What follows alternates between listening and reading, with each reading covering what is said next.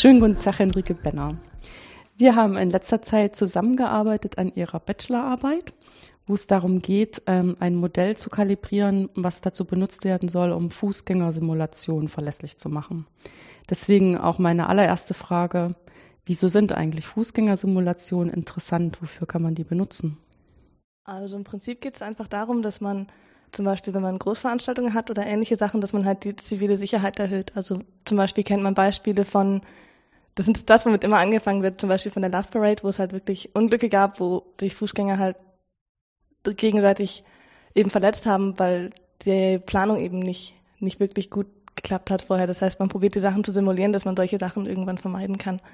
Und es geht zum einen halt bei Großveranstaltungen und das Schwierige ist halt auch, wenn man irgendwann Großveranstaltungen plant, wo eben nicht bekannt ist, wie viele Leute kommen. Das heißt, wenn man beispielsweise ein Fußballspiel hat, da hat man ein Ticket verkauft, man weiß ziemlich genau, wie viele Leute kommen. Und irgendwann geht es halt darum, dass man halt Festivals hat, wo eben die Leute kommen können, wenn sie möchten. Und da muss man halt dann auch sich überlegen, was passiert, wie viele Leute kann man maximal reinlassen, dass eben die Sicherheit gewährleistet ist. Hm. Ich meine, eine andere Möglichkeit jetzt gerade, wenn wir das Beispiel von der Parade ähm, ranziehen, auch wenn ich jetzt nicht unbedingt da Expertin bin, aber äh, das Problem war ja wohl eigentlich nur genau eine Stelle. Also wenn man es mathematisch ausdrücken will, ein geometrisches Problem. Ne? Ja, genau. Also eventuell kann man ja da auch Einfluss drauf nehmen, dass man dann den Zugang einfach anders regelt, dass man eben nicht durch so einen engen Tunnel muss. Genau, und das probiert man dann halt zu simulieren und zu sagen, okay, so breit darf der Zugang sein, damit es klappt. Und wenn es halt schmaler ist, dann ist das Problem, dass dass halt ähm, Unfälle auftreten können und dann probiert man das halt zu vermeiden. Hm. Ja, ich meine, heutzutage braucht man ja dann auch immer eine Genehmigung für solche Sachen, dann kann man halt die Genehmigung aus dem Grund auch verwehren. Ne? Ja, genau. Wenn man sagt, sie können uns nicht ähm, nachweisen, dass das ähm, Gelände geräumt werden kann, wenn wir eine Bombendrohung haben oder sowas dann kann man es eben nicht durchführen, ja. Und durch die Toten ist das jetzt auch, ähm, auch in der Öffentlichkeit gut nachvollziehbar, dass das auch gerechtfertigt ist. Ja, es kommt halt an. Ja, weil manchmal ist ja auch schon so ein bisschen dieses Gefühl, äh, wir sind auch so ein bisschen überreguliert in Deutschland, ne? Aber da haben wir jetzt leider wirklich das Gegenbeispiel, das zeigt, dass das äh, ganz gut ist, darüber vorher mal richtig nachzudenken. Ähm, Jetzt ähm, haben Sie sich auseinandergesetzt mit ähm, Simulationssoftware, die auch schon bestanden hat. Äh, welche pr prinzipiellen mathematischen Ideen gehen denn da überhaupt ein, wenn man versucht, ähm, vorherzusagen, wie sich viele Fußgänger bewegen werden? Mm, also im Prinzip war es, dass man sich überlegt hat, man, man hat halt Fußgänger, die man mikroskopisch darstellt. Und man überlegt, mikroskopisch muss man, glaube ich, erklären. Weil sonst hat man das Gefühl, wir zerlegen jetzt alle in ihre Moleküle. Also makroskopisch ist es halt im Prinzip, dass man sich vielleicht eine Dichte vornimmt, dass man sagt, okay, man hat eine gewisse Anzahl an Fußgängern, die man aber nicht einzeln simuliert. Und beim mikroskopischen sagt man sich, okay, ich nehme jeden einzelnen Fußgänger und schaue mir an, wo der zu einer gewissen Zeit stehen könnte und deswegen halt ähm, mikroskopische Simulation. Und da überlegt man sich halt vielleicht erst, ähm, was man eigentlich simulieren möchte, in welcher Situation man ist. Man kann beispielsweise sagen, wenn ich eine Fußgängerzone simuliere, mhm. dann ist es was ganz anderes, als wenn ich ein Evakuierungsszenario simuliere, weil einfach in einer Fußgängerzone sind Leute, die haben viele Taschen, die sind daran interessiert, vielleicht sich Schaufenster anzuschauen. Das heißt, die haben ein ganz anderes Verhalten als Leute, die probieren, möglichst schnell wegzugehen oder von, von einem Ort wegzukommen. Und dann hat man sich halt überlegt, ähm, dass man es probiert, über Kräfte zu simulieren, dass man sagt, okay, im Prinzip alles, was im Raum ist, hat eine gewisse Art von Kraft. Und ähm, naja, dann überlegt man sich halt, welche Kräfte wirken zwischen Fußgängern. Also was bewirkt ein Fußgänger, den ich sehe, auf meine Bahn, die ich weiterlaufe und vielleicht welche Kräfte auch Gegenstände oder halt Korridore und Wände haben. Ich meine, dann kann man sich überlegen, was, wenn man von den Korridoren spricht, was wirklich Kraft ist oder Zwang oder eigentlich der eigene Wunsch. Das ist halt so, ein, so eine Graufläche, wo man nicht wirklich sagen kann, ob es eine Kraft ist. Und naja, mit Kräften probiert man es halt zu simulieren und dann haben wir halt gesagt, dass wir es eine, über eine E-Funktion machen und dann sagen wir halt, dass ein Fußgänger einem anderen Fußgänger ein Potenzial zuordnet, was halt abhängig ist von, von dem Abstand von der Geschwindigkeit, wie man sich bewegt und dann eben auch eine gewisse Reichweite hat. Und gemessen an dem werde ich halt abgelenkt mhm. Und gehe einen anderen Weg. Das heißt aber, eigentlich nimmt man sozusagen so ein bekanntes Konzept äh, wie Kraft oder wenn Sie jetzt von Potenzial sprechen, ist es ja wahrscheinlich eher vorstellbar, wenn man, wenn da so eine Art Spannung um sich aufbauen würde, ne? Ja. also die er natürlich nicht wirklich hat, sondern nur ähm, die wir uns so vorstellen mit der er, mit, mit der wir eben als Fußgänger vermeiden, äh, mit jemand anders zusammenzustoßen oder auch nur dem zu nahe zu kommen. Ne? Ja. Und dann ist es so eine Art Abstoßungskraft, die andere Fußgänger auf uns selber oder eben auf den abstrakten Fußgänger, den wir versuchen zu simulieren, ausüben kann. das ist eigentlich auch immer ganz witzig für mich selber, so das zu sehen, dass man dann gerne diese ähm, Dinge, die man wohl vertraut hat, zum Beispiel eben aus physikalischer Modellierung, dann gerne überträgt und dann auch so ganz selbstverständlich darüber spricht, das wäre ein Kraftmodell, wo natürlich überhaupt gar keine physikalische Kraft wirkt, sondern das ist ja voll virtuell, aber es funktioniert perfekt in unserem Kopf. Ja, es funktioniert. wir uns das Richtige vorstellen können. Genau. Das heißt also, man hat im Prinzip so was wie anziehende Kräfte, also da, von zum Beispiel von da, wo der eigentlich hin will, was weiß ich, das nächste Schaufenster Ja. oder der Notausgang. Sie ziehen an und sorgen dafür, dass man irgendwie versucht, da möglichst schnell hinzukommen. Genau, und dann halt abstoßende Kräfte. Ja. Leute, die einfach mitten im Weg stehen, wo man drum herum möchte. Ja, okay. Und dann kann man sozusagen auch mit diesen Konzepten, die ja wohl vertraut sind, wie zum Beispiel solche Potenziale, ähm, das auch dem Computer erklären. Um das jetzt mal so ein bisschen salopp auszudrücken, weil man muss es ja am Ende, ähm, es sind das ja viel zu viele Sachen, als dass man sich hinsetzen könnte und das versucht mit Papier und Bleistift äh, zu machen, sondern am Ende muss es doch der Computer machen. Ne? Ich meine, das ist halt der Vorteil von Computern. Wir haben teilweise ähm, Simulationen gehabt, wo man wirklich 300 Fußgänger simuliert hat. Und wenn man das mit Papier und Stift macht, das geht einfach nicht mehr. Das heißt, zum einen ist halt das Modell, zum anderen ist halt auch die Umsetzung, die halt nicht meine Aufgabe ist, aber die halt auch schwierig ist, dass man sagt, okay, wie kann ich das so programmieren, dass es halt schnell gelöst werden muss. Also Ja. gelöst werden kann. Ja, okay, man kann sich ja vorstellen, äh, wenn man jetzt sowas, ähm, was weiß ich, so wie sowas wie eine Fußgängerzone plant oder was weiß ich, so eine Frage. Ähm, wir haben ja auch immer hier den Tunnel im Bahnhof in Karlsruhe, der eigentlich von sich aus äh, schön breit ist, dass alle Reisenden eigentlich auch schnell auf ihre Bahnsteige raufkommen oder wenn sie mit dem Zug angekommen sind und zur Straßenbahn rennen wollen, das schaffen könnten, wenn man da nicht noch alle möglichen Bütchen in den Weg gestellt hätte. Da Ja. frage ich mich auch manchmal, ob man das nicht mal äh, durchrechnen sollte, wie das eigentlich bei unserem Pendlerverkehr, wenn alle äh, Arbeitsschluss haben oder wenn alle zur Arbeit kommen, äh, dass das eigentlich kreuzgefährlich ist. So würde ich mir das Ja, manchmal stimmt. wünschen. Ja, ähm, jetzt hatten wir vorher so ein bisschen angestoßen, also Sie hatten auch von makroskopischer Betrachtung äh, gesprochen. Das würde dann bedeuten, dass man sich das im Prinzip so vorstellt wie so ein, wie so ein, ein Fließprozess, ne? Ja, genau. Und der Fließprozess wird dann äh, nicht mehr unbedingt, also da ist eigentlich nicht mehr so interessant, was die einzelnen Personen machen, sondern man guckt sich so, so eine Art äh, mittlere, mittleres Verhalten von dem Strom der Personen an. Ja, genau. Ja, aber letztendlich ist da ja auch eine physikalische Vorstellung dahinter, wie so strömendes Wasser oder strömender Honig, je nachdem, wie schnell es strömt, ja. Ja. Okay. Ähm, haben Sie sich mit dieser ähm, Modell Modellbildung innerhalb dieser, dieses Kräftemodells auch ähm, auseinandergesetzt jetzt für Ihre Bachelorarbeit oder haben Sie sich sozusagen nur eingearbeitet in Sachen, die schon äh, bekannt waren, um zu gucken, inwieweit ist das jetzt eigentlich in der Software umgesetzt worden?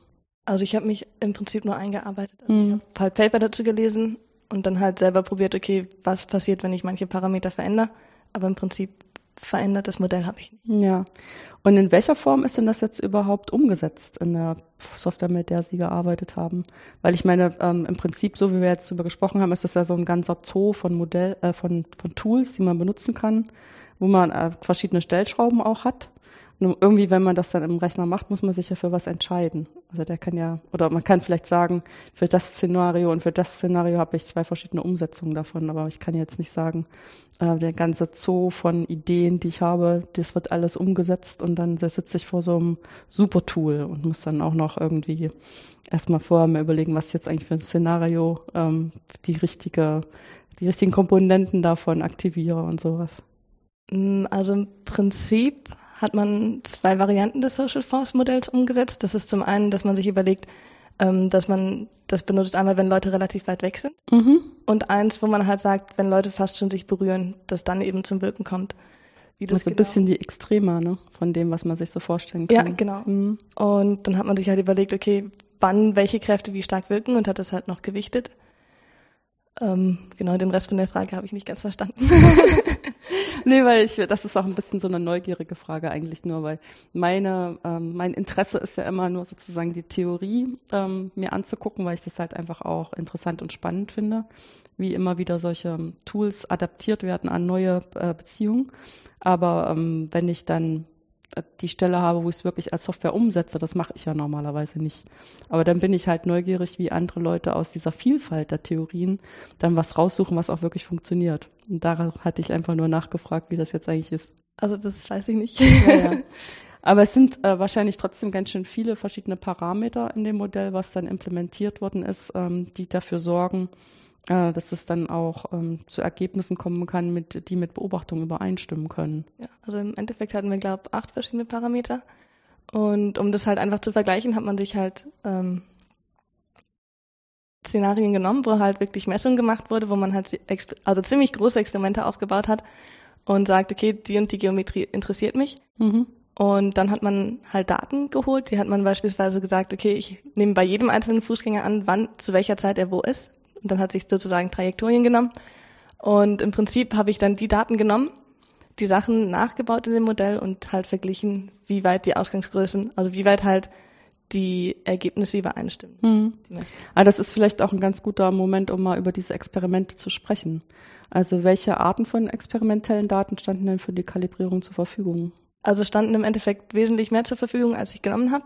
Okay, das ist schon mal also es gibt, ähm, es fängt an mit, mit Experimenten, wo man halt einfach sagt, man nimmt sich einen Korridor und lässt Leute durchlaufen und misst einfach die Zeit, wie lang ähm, nicht, nicht die Zeit messen, einfach beobachtet das. Dann gibt es halt die Möglichkeit, dass man sich überlegt, was passiert, wenn ich Treppen habe, was passiert, wenn ich eine Art T-Kreuzung habe. Das heißt, ähm, zwei gegeneinander laufende Korridore, wo dann im Prinzip danach abgewogen werden muss. Mhm. Dann das Experiment, wo ich mich halt mit beschäftigt habe, das war eben das, wo man ähm, zwei Gruppen im Prinzip ineinander gegeneinander laufen lässt durch den Korridor und überlegt ähm, und sich dann halt da anschaut, was passiert. Und es gibt es gibt noch viel mehr. Also es gibt ja, ja. auch ich meine, was ja auch ein interessantes Experiment ist, ist das, was im Prinzip ja auch dann in Duisburg das Problem war, dass es dann so Verengungen gibt. Ja, genau. Also was passiert denn eigentlich, wenn sich das davor staut? Ähm, also sozusagen wie, wie eng muss es werden, damit man es auch wirklich als Verengung äh, sichtbar wahrnimmt. Ne? Ja. Es gibt auch Untersuchungen, was ähm, welche Verengung für einen Ausfluss hat. Das heißt, man hat zum Beispiel mal überlegt, ähm, so eine Art spezifischen Fluss zu machen, wo man einfach die Breite von einem Korridor halt, also die Ergebnisse halt dividiert durch die Breite von dem Korridor, um dann halt zu schauen, ob man da vielleicht irgendwie was findet, was halt konstant ist. Hm. Ja, das ist ja auch so ein Aspekt, dass man vielleicht, wenn man so ein Gebäude plant, auch Korridore so weit, so breit plant, ähm, dass das irgendwie dazu keine Behinderung kommt. Ja. Also ohne die jetzt alle zu Sälen werden zu lassen. Also gibt es ja wahrscheinlich schon irgendwie so eine Art optimalen Wert oder einen optimalen ähm, Bereich, gibt bestimmt nicht einen Punkt, aber irgendwie so einen Bereich von Breiten, die sich gut eignen. Also ich meine, das äh, begegnet uns ja auch so im täglichen Leben, dass es immer so lange Korridore gibt, wo wenn dann eben zum Beispiel alle Vorlesungen zu Ende sind und alle da langströmen, äh, dass man sich manchmal denkt, was haben die sich eigentlich gedacht? Also das ist doch irgendwie vorprogrammiert, dass man sich hier nur stößt und Frust hat und nicht vom Fleck kommt. Ja. Hm, okay.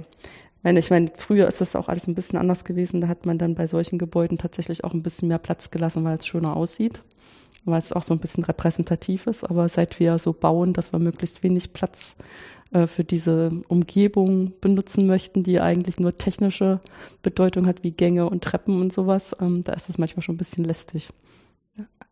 Gut, ähm, jetzt ist ja die Frage, wie man dann überhaupt vorgehen kann, ähm, diese, diese Modelle tatsächlich an, so anzupassen, dass sie den Experimenten möglichst nahe kommen.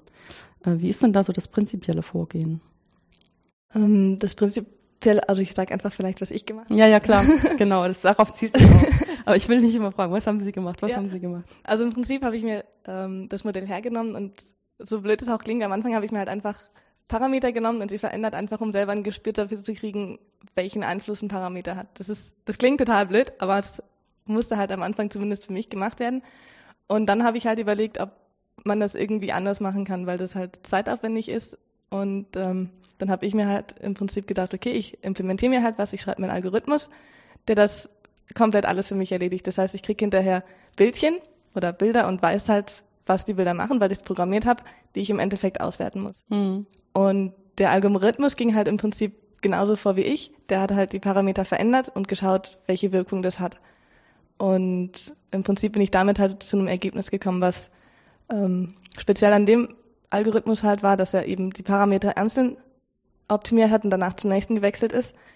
Ähm, das heißt, es ist ein bisschen abhängig von der Reihenfolge, in der man das macht. Es gibt auch andere Algorithmen, die, ähm, die das anders machen. Zum Beispiel, dass man die halt im Prinzip ein globales Minimum suchen, sagen, okay, welchen Parameter verändere ich, wo habe ich den stärksten Abfall oder stärkste Steigung, je nachdem, wo man Mhm. hin möchte und gehen dann halt in die Richtung. Das war bei meinem Algorithmus jetzt nicht, aber das ist halt auch eine Möglichkeit, wo man eben das beste Parameterset finden kann oder eins der besten. Ja. ja, ich meine, der Punkt ist ja auch, dass man eigentlich auch gar keine richtige, also ganz ähm, hundertprozentiges Wissen vorher darüber hat, ob diese ganzen Parameter überhaupt komplett unabhängig voneinander sind. Ja. Ja, und dann ist so ein bisschen die Frage, wenn man dann anfängt, die zusammen zu variieren, äh, was dann eigentlich das Resultat ist, was ist, glaube ich, mathematisch relativ schwierig, ähm, da was dazu zu sagen. Deswegen sozusagen erstmal so eine Art naives oder heuristisches Vorgehen zu sagen, ich nehme die jetzt einfach Stück für Stück und gucke dann, dass ich das am besten anpasse, ist, glaube ich, auch ähm, eine relativ ähm, stabile Geschichte. Und das ist, glaube ich, in Anwendung auch immer ein, ein Gut, was man nicht hoch genug schätzen kann. Ja. Das Problem ist ja, wenn sie das jetzt irgendjemandem übergeben, äh, der dann irgendwie ein bisschen anderes Naturell hat und das äh, eventuell irgendwie anders macht, dann kann der eventuell ganz andere Ergebnisse bekommen, wenn das nicht stabil ist. Ne? Ja, das stimmt. Und das sollte irgendwie möglichst nicht vorkommen. Ja. Ähm, die, also ich hörte das jetzt so raus, dass sie eigentlich auch das geschafft haben, womit sie angefangen haben, als sie in das Projekt reingegangen sind. Also sie haben jetzt wirklich ähm, Experimente ausgesucht und haben ähm, das Modell angepasst so, also sozusagen die einzelnen Parameter drin so kalibriert, wie man das so schön sagt, ähm, äh, dass die jetzt den Experimenten am besten entsprechen. Das heißt, wenn ich jetzt ähm, die Simulation laufen lasse, habe ich äh, Vertrauen, dass die mir jetzt auch was vorhersagen kann. Ne? Nachdem ich sozusagen das nachbeschreiben kann, kann ich die jetzt benutzen, um auch was vorherzusagen. Im Prinzip ja. Das Problem dabei ist halt einfach, dass ich es mithilfe von zwei Experimenten gemacht habe. Und man kann nicht jede Situation einfach durch zwei Experimente beschreiben. Es gibt noch eine Vielfalt an, an Sachen, die man, wo ich mir einfach nicht sicher bin, ob mit den Parametern, die ich halt rausgefunden habe, dass man es halt wirklich vorhersagen kann. Also Okay. Für zwei Experimente funktioniert für den Rest habe Okay. ich. Aber es ist auch vielleicht für so eine kurze Bearbeitungszeit wie drei Monate trotzdem schon ganz schön ordentliches Ja. Resultat. Also es hat auf jeden Fall Spaß gemacht. Ja, ja. Ich meine, der Punkt ist ja auch äh, wahrscheinlich, also das ist immer so ein bisschen so eine Erfahrungsgeschichte, aber wahrscheinlich kann man jetzt auch hergehen und kann jetzt ähm, eine nächste Person bitten, anhand ihrer Erfahrung jetzt noch mehr äh, solche Experimente so aufzuarbeiten und dann muss der ja auch nicht wieder von vorne anfangen. Ja, das wäre. Ja, also insofern ist das ja sozusagen so ein bisschen wie prototypisch, was sie gemacht haben. Sie haben das jetzt erstmal ausprobiert und haben einen Weg gefunden und dann kann man ja auch noch äh, in dieser Art und Weise mehr und mehr Experimente anpassen. Die Frage ist, ob sich dann irgendwann eine Situation ergibt, wo das total gegenläufig wird. Das könnte man ja erwarten, wenn man jetzt Situationen sucht, die von ihrer Natur her eigentlich auch, auch komplett anders sind. Ne? Es kann passieren im Prinzip. Ja, ja, genau. Also was ich jetzt schön finde, ist, dass sie so viel ähm, so, äh, so drüber lachen können und das sozusagen so ähm, sagen, dass sie auch voll zufrieden sind jetzt mit dem Ergebnis ihrer Arbeit. Ja, doch, auf jeden Fall. Also es, ich meine, zwischendurch ist immer eine Phase, wo man sich denkt, okay, irgendwie tappe ich gerade im Dunkeln und komme nicht wirklich weiter, aber dann sagt man sich, okay, ich will was verändern und dann sagt, also am Anfang war es, dass ich die Sachen ausprobiert hatte und dann hatte ich halt ein Parameterset gefunden, was so ja ganz in Ordnung ist, aber ich war nicht zufrieden, habe gedacht, okay, wenn ich das jetzt irgendwie in der Bachelorarbeit schreibe, sage, okay, durch Testen habe ich es halt hingekriegt. Hm. Ja, ist als halt nicht so Mathematiker cool. ist ein bisschen unbefriedigend. Ne? Ja, genau. Mhm. Und dann habe ich halt gesagt, okay, um zufrieden zu sein, muss ich halt was verändern und dann ist halt irgendwann der Entschluss gekommen, okay, ich automatisiere es halt. Und dann war ich mit dem Ergebnis hinterher halt echt zufrieden, weil ich am Anfang gar nicht wusste, okay, funktioniert das überhaupt mit der Automatisierung? Es hätte halt sein können, dass es total in die falsche Richtung läuft und dann wäre halt gewesen, ja, hm, ich habe es probiert, aber so hat es jetzt halt geklappt und das ist ziemlich cool. Dass es jetzt auch geklappt hat, ja. Ja. Ja, ich meine, ähm, so gesehen ähm, sind Sie ja auch erst in der Mitte Ihrer Ausbildung. Also ist jetzt ein bisschen schlecht, also sozusagen die, die größere Hälfte, was wir ja mal nicht sagen wollen. Ne? Nach drei Jahren von fünf Jahren, die wir eigentlich so veranschlagen äh, für die eine ordentliche Ausbildung als Mathematiker, die wir dann auch in die Wirtschaft entlassen wollen. Ähm, haben Sie sich denn jetzt da gut vorbereitet gefühlt ähm, für so eine Aufgabe? Oder haben Sie jetzt im Rückblick irgendwie das Gefühl, es hätte vielleicht noch ein paar Sachen gegeben, da hätte man mehr äh, einen Schwerpunkt hinlegen können, damit man dann an, an der Stelle, wo Sie jetzt stehen, auch solche Aufgaben meistern kann? Also ich glaube, im Groben und Ganzen habe ich mich auf jeden Fall gut vorbereitet gefühlt, weil wir vor allem, glaube ich, einfach einen Apparat mitkriegen, wo wir selber Probleme lösen können. Also vielleicht unabhängig von, von den Sachen. Ich meine, Fußgängersimulation mathematisch Ist nicht wirklich im Studium vorgekommen, ne? ist nicht wirklich vorgekommen, Ja. aber man hat halt irgendwie, ich weiß nicht genau wie, die Möglichkeiten gekriegt, sich selber da durch seinen Weg durchzukämpfen und die Mhm. Sachen rauszukriegen. Und ich glaube, das ist schon eine ziemlich gute Sache, die man da in den ersten Jahren vermittelt bekommt. Mhm. Ich meine, ich habe das ja mit betreut, deswegen weiß ich, dass es auch ihre Idee war, überhaupt ähm, hinzugehen und zu versuchen, irgendwas mit Verkehrsmodellen zu machen. Und wir haben uns dann die Partner gesucht, die auch echte Probleme haben. Also nicht, damit es nicht immer nur bei unseren Sandkastenspielen bleibt.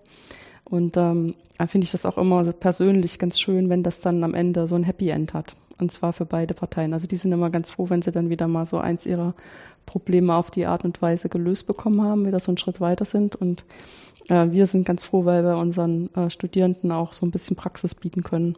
Was ja jetzt nicht unbedingt so ein super Schwerpunkt ist innerhalb unserer Ausbildung oder was wir uns früher eigentlich nur hätten vorstellen können, ganz am Ende von fünf Jahren. Ja. Und wenn man das halt schafft, äh, auch so in, auf halber Strecke, finde ich das eigentlich auch ganz schön. Ja, also für mich war es, glaube ich, auch auf jeden Fall auch wichtig, mhm. Dass ich halt sehe, wofür brauche ich die ganzen Sachen, die ich lerne. Ja. Zumindest die Denkweise, die ich mitgekriegt habe. Ja, also ich meine, das ist ja auch so eine Frage, vielleicht, ähm, die wir jetzt auch der mal vielleicht in dem Moment jetzt auch mal nachgehen können. Und ich, ich habe da so ein bisschen auch rausgehört, dass Sie damit auch so eine Praxisanwendung gesucht haben. War denn die Praxisanwendung auch ein Grund, warum Sie überhaupt sich entschieden haben, Mathematik zu studieren? Oder mit welchen Vorstellungen sind Sie denn zum Mathematikstudium gekommen? Anders gefragt. Mm, also Vorstellung zum Mathematikstudium war im Prinzip, dass mir Mathe in der Schule Spaß gemacht hat und ich habe halt erwartet, ja, ich kriege halt genau das gleiche wieder in Grün. Ja, okay. ähm, war vielleicht nur bedingt so. ähm, und so, was ich halt am Mathestudium ganz cool finde, ist, dass man sich noch nicht wirklich festlegt, in welchem Bereich man hinterher landet. Man hat halt Möglichkeiten, in den ganzen Anwendungen sich eben danach einzuarbeiten und danach halt zu arbeiten. Und das ist auch ein Grund, warum ich vielleicht Mathe studiert habe, weil man sich nicht festlegt unbedingt. Hm. War Ihnen das auch schon klar, als Sie sich fürs Studium entschieden haben? Oder war das mehr der Grund, warum Sie dabei geblieben sind? Mm, es ist vielleicht so ein Mix aus beidem. Ich meine, am Anfang haben mich ziemlich viele Leute gefragt, okay, was willst du damit machen? Ich ja, habe ja. gesagt, ich weiß es einfach nicht, weil es halt auch am Anfang vom Studium eine echt schwierige Frage ist. Und im Prinzip war es auch ein Grund, warum ich dabei geblieben bin. Ja, wenn man dann sieht, wo es überall hingehen kann. Ich meine, das, das finde ich auch selber faszinierend, dass man mit der Vorstellung kommt, eigentlich weiß man, was Mathematik ist, weil man hat es ja ewig in der Schule schon gesehen. Und dann kommt man her und wird erstmal so ein bisschen geschüttelt. Aber dann entfaltet sich auch relativ schnell, ähm, dass man sieht, dass das noch viel mehr Aspekte hat. Also was weiß ich, wenn wir dann anfangen, äh, Numerik zu machen und Stochastik zum Beispiel, das sind ja so Aspekte, da hat man vorher gar nichts mit zu tun gehabt und dann sieht man, ach Mensch, gibt es ja auch viele interessante Fragen. Ne? Ja, das ja. ist sowieso, was man irgendwann feststellt. Am Anfang denkt man sich, Mathe ist Mathe, das ist irgendwie ein recht kleines Gebiet und irgendwann kommt man so, ich glaube, bei mir war es fünfte, sechste Semester, wo man sich denkt, okay, das geht wahnsinnig auf. Also es gibt wahnsinnig viele Bereiche, wo man einfach auch im Studium überhaupt nicht die Zeit hat, sich in jeden einzelnen Bereich wirklich hinterher gut auszukennen. Mhm. Ähm, was ich jetzt vielleicht auch nochmal ausnutze, wenn ich Sie hier zum Gespräch habe. Ähm, es gibt ja vielleicht auch jemanden, der zuhört und selber vor so einer Entscheidung steht, äh, wo schreibe ich jetzt meine Abschlussarbeit? Und das ist vielleicht auch gar nicht so wichtig, ob das jetzt eine Bachelor, Diplom, Masterarbeit ist oder vielleicht auch eine Studienarbeit äh, für Ingenieure. Ähm, ich meine, wir haben jetzt gerade auch so einen positiven Fall, sag ich das einfach mal so, ne? Sie haben sich was vorgenommen und Sie haben es geschafft, das ist ja schon mal gut. Aber was, was haben Sie denn vielleicht so für äh, Ratschläge an jemanden, wenn man sich sowas vornimmt, äh, was äh, sozusagen eine gute Vorbereitung dafür ist oder was auch während der Bearbeitungszeit Ihnen viel geholfen hat? es ist im Prinzip, ja, ich weiß nicht, im Prinzip sollte man sich vielleicht vorher Gedanken machen, wo man hin möchte und man sollte sich halt sicher sein, dass einem das Thema interessiert. Mhm.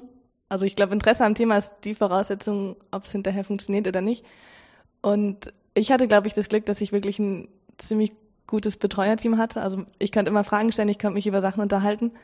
Und ich glaube, das ist auch einer der wichtigsten Aspekte, wo man, also die man berücksichtigen sollte, bevor man eine Arbeit anfängt. Mhm. Und währenddessen halt einfach dranbleiben, vielleicht, wenn es mal nicht klappt, sagen, okay, klappt halt gerade nicht, aber morgen wird es bestimmt wieder gehen und dann kommt man da irgendwie durch. Ja. Ja, okay, das ist ähm, sicherlich immer mal wieder ganz gut, sich das vor Augen zu halten. Das ist ähm, dieses eigene Interesse an der Arbeit, finde ich, glaube ich, auch ganz wichtig. Also es ist, glaube ich, auf jeden Fall einer der wichtigsten Punkte, weil ich halt mhm. gedacht habe, okay, ich will das jetzt einfach lösen, ich will wissen, wie es funktioniert und dann investiert man halt auch die die Zeit dazu. Ja. Haben Sie denn jetzt das Gefühl, dass Sie ähm, auch da späterhin nochmal zurückkehren wollen? Das ist sozusagen, dass Sie jetzt so ein bisschen Blut geleckt haben an der Verkehrsmodellierung? Oder war das jetzt einfach ein netter Ausflug? Das hat jetzt geklappt und jetzt geht es einfach mit dem Studium weiter und mal gucken, was dann wird. Also ich denke, ich werde da auf jeden Fall schon gerne bleiben. Also ich werde jetzt auch, ich habe bisher Anwendungsfach Maschinenbau. Ich überlege halt, ob ich dann Richtung Verkehrsmodellierung, Verkehrstechnik wechsle und dann da halt wirklich noch mehr Sachen mir anhöre um halt noch mehr Wissen zu bekommen. Ah ja, okay, die theoretische Ausbildung in der Richtung verschieben ist auch ein guter Aspekt. Da wäre ich jetzt gar nicht drauf gekommen, aber es ist total naheliegend, ja. Ja, da haben wir auch relativ viele Angebote hier in Karlsruhe, das stimmt. Ja, ich meine, Anwendungsfach ist halt, kann man sich halt relativ frei aussuchen. Ich meine, wenn ich halt jetzt in die Richtung her muss ich quasi mit den Einsteigervorlesungen wieder anfangen, die mir wahrscheinlich nicht für den Master angerechnet werden, weil es halt teilweise Bachelor-Vorlesungen sind von anderen Fachbereichen. Mhm. Aber ich meine, wenn es einen interessiert, dann kann man halt auch eben sagen, dann höre ich da halt irgendwie mehr Vorlesungen. Gut. Nee, das ist ähm, voll interessant. Dann muss ich mich ganz herzlich bedanken für das schöne Gespräch und es ergibt sich ja vielleicht im Verlauf Ihres Studiums nochmal die Gelegenheit, dass wir über was Schönes sprechen können, was Sie geschafft haben. Ja, ich bedanke mich auch.